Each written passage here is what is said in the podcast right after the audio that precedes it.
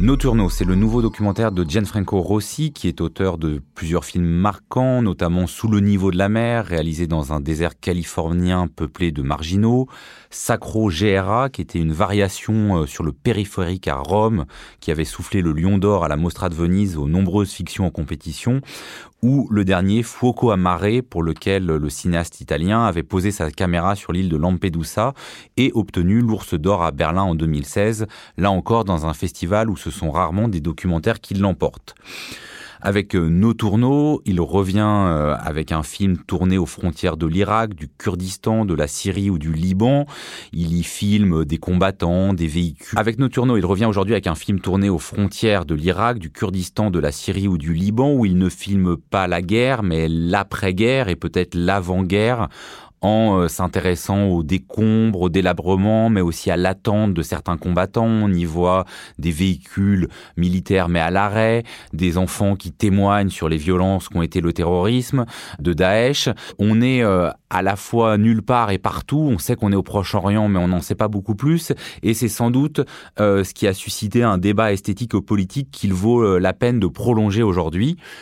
On commence peut-être tout de suite avec la question qui fâche. Est-ce qu'à force de travailler la lumière, le cadre, la composition, comme des tableaux euh, du siècle d'or flamand ou de la Renaissance italienne, euh, Gianfranco Rossi en vient à faire une sorte de cinéma euh, parnassien, trop formaliste, avec les décombres de la guerre et du terrorisme, ou est-ce qu'il parvient au contraire, dans des territoires saturés de mauvaises images télévisées, à nous montrer bah, justement d'autres images, Occitane Lacurie oui, bah, c'est marrant euh, cette histoire de, décor parfait parce que justement pendant que je regardais le film, à un moment j'ai marqué sur mon carnet euh, que ça me faisait penser au décor peint de Perceval le Gallois.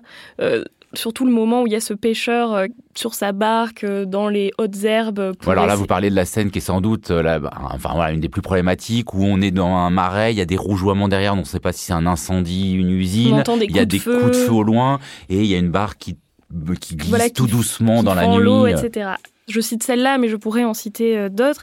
Alors c'est absolument sublime, je veux dire euh, plastiquement. Voilà, il n'y a pas de doute. Euh, c'est mais d'un autre côté, voilà, moi aussi je me suis posé cette question. Qu'est-ce que ça veut dire de faire un si beau film à partir de telles images? Salima Tenfish. Alors moi au contraire, moi j'étais totalement prise et convaincue par la nécessité de la beauté pour euh, rompre justement les images stéréotypées euh, de cette région.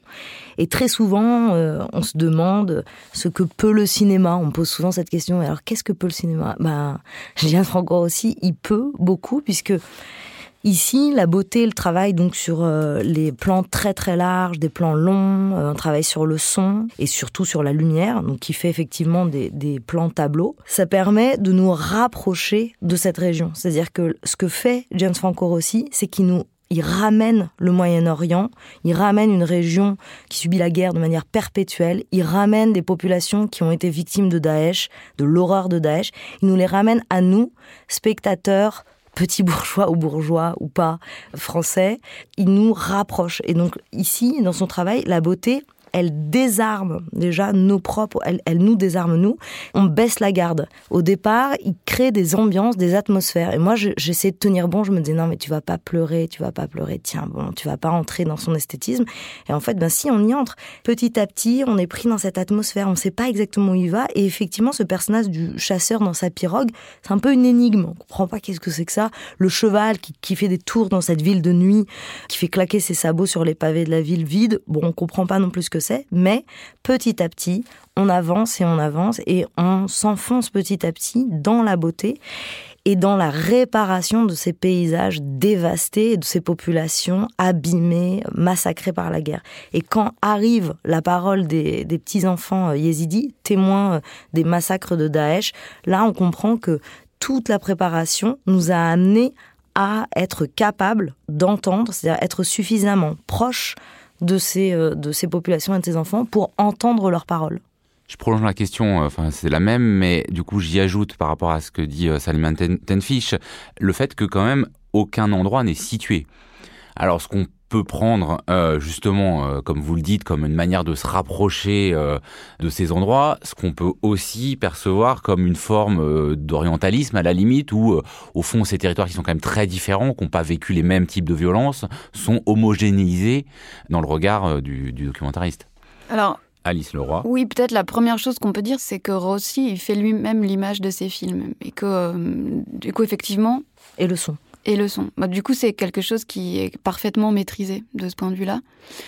Euh, ensuite, par contre, c'est vrai qu'il y a des questions de montage, et notamment sur ce film-ci, euh, le montage y participe de cet effet de, déterritorialisation, enfin en tout cas de désorientation du spectateur, parce qu'effectivement, euh, on, on, cherche sans cesse, enfin moi j'ai cherché en permanence où j'étais. Mmh. C'est-à-dire, euh, ben, on reconnaît parfois euh, le Kurdistan parce qu'on voit des combattants de Kurdes. On, reconnaît des enfants yézidis, donc on se dit, bah tiens, euh, voilà, on est peut-être en Syrie. On, est sans cesse en quête d'indices pour se situer géographiquement. Et le montage travaille un petit peu contre une chronologie qui serait celle euh, du cinéma direct euh, ou, encore pire, euh, celle, de, celle des, des, des, médias qui, qui, qui, chercheraient sans cesse à, contextualiser et à situer l'action. donc ça produit quelque chose d'intéressant parce qu'on bascule dans, dans, quelque chose qui est plutôt de l'ordre de effectivement de la fable, avec aussi tous les risques orientalisants de, de ce type de fable, mais ça produit quelque chose d'assez poétique au fond. Je trouve qu'au-delà de ça, en fait, la question que ça pose, c'est la question de la place de Rossi lui-même dans son film, c'est-à-dire que à quel endroit il est, lui, quand il tourne. C'est-à-dire pas seulement géographiquement, mais éthiquement, quoi. C'est-à-dire euh, où est-ce qu'il se situe par rapport à ces personnages dont il traverse les existences, mais de manière quand même très, très fugace. Je veux dire, cet enfant magnifique, la pasolinien, euh, qui aide les, les, chasseurs et puis qui, qui, prend des griffes comme ça, euh, avec son, son visage d'ange, il, est, il est magnifique, mais au fond, on ne, on ne fait que qu'effleurer à peine son existence. Et je trouve qu'il y a quelque chose chez, chez Rossi qui est qui, est assez questionnable ici. Il y a un regard où là on se demande vraiment où il est, c'est sur les anciens prisonniers, enfin sur les prisonniers sans doute anciens de Daesh, qui sont pris soit de très très loin euh, dans une prison, soit quasiment on a l'impression à la caméra infrarouge. Là ça pose vraiment une question du point de vue. Mais là il faut bien que ceux qui nous écoutent sachent qu'on a affaire à une merveille. Hein. Donc vraiment on parle d'un travail d'orfèvre. Et quand on se demande euh, quelle est la position de Rossi, est-elle éthique ou pas, la réponse se trouve dans le style, c'est-à-dire elle se trouve dans le dispositif. Justement, c'est parce que le dispositif est toujours le même, c'est toujours, je l'ai dit, des plans très larges, des plans fixes et très très très peu de plans rapprochés. Il y a trois plans rapprochés sur le visage d'Ali. Ali, c'est justement ce jeune garçon dont tu parles qui fait effectivement penser soit au Jean-Baptiste du Caravage ou effectivement à certains personnages de, de Pasolini, donc qui sont presque devenus sacrés par la caméra. Mais au contraire de ne faire que fleurer, au contraire, on est très très très proche de ce que euh, ce que vit cet enfant, pas par le dialogue parce qu'il y a quasiment aucune réplique, mais par le visage abîmé et par justement la transfiguration que permet la caméra de Rossi sur ce petit garçon.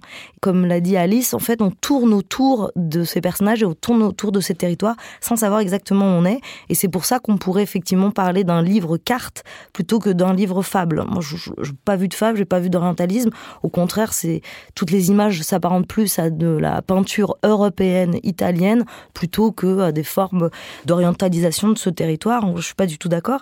C'est parce que c'est beau l'Orient que c'est forcément de l'orientalisme. Faites attention. Il faut, il faut effectivement, je pense, donner euh, un peu la dimension du film. Il y a, une manière de, de filmer la guerre assez inédite, c'est-à-dire que notamment moi ça m'a frappé, il filme beaucoup de véhicules militaires, mais il les filme jamais comme on les voit d'habitude, c'est-à-dire soit fonçant en colonne, soit complètement détruits par les bombes. Euh, il y a d'autres, euh, une autre chose assez impressionnante, c'est la manière dont dans ces espèces de bunkers improvisés qui sont sur la frontière, il se sert des trous quasiment comme des tableaux. Occitane Lacurie. Moi je pense que dans le film il y a deux figures du regard et deux figures du regard auxquelles peut-être le, le point de vue du film s'identifie.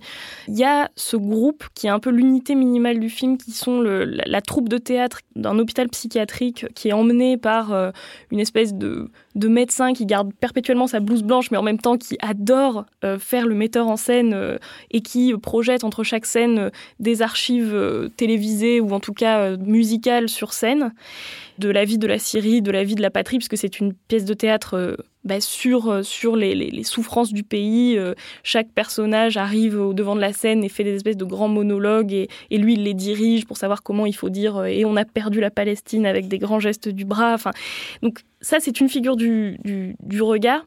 Et l'autre figure du regard qui, qui j'ai trouvé beaucoup plus romantique avec toutes les, tout ce que ça peut supposer de, comme, comme position, c'est celle des soldats kurdes et celle des soldats peshmerga qui regardent l'horizon, un horizon souvent brumeux, souvent filmé le matin, euh, et qui disent de leur propre aveu qu'ils ne peuvent pas cesser de surveiller, ils ne peuvent pas cesser de, voilà, de regarder au loin. Et j'ai l'impression que c'est vraiment le médecin qui essaye d'animer comme ça cette espèce de communauté minimale dans son hôpital, de la même manière que Rossi va filmer euh, la famille euh, d'Ali, de la même manière qu'il va filmer les femmes kurdes, etc ou alors cette figure du plan large, du plan de la frontière et de cet espace géographique, quoi, comme tu disais, cette carte.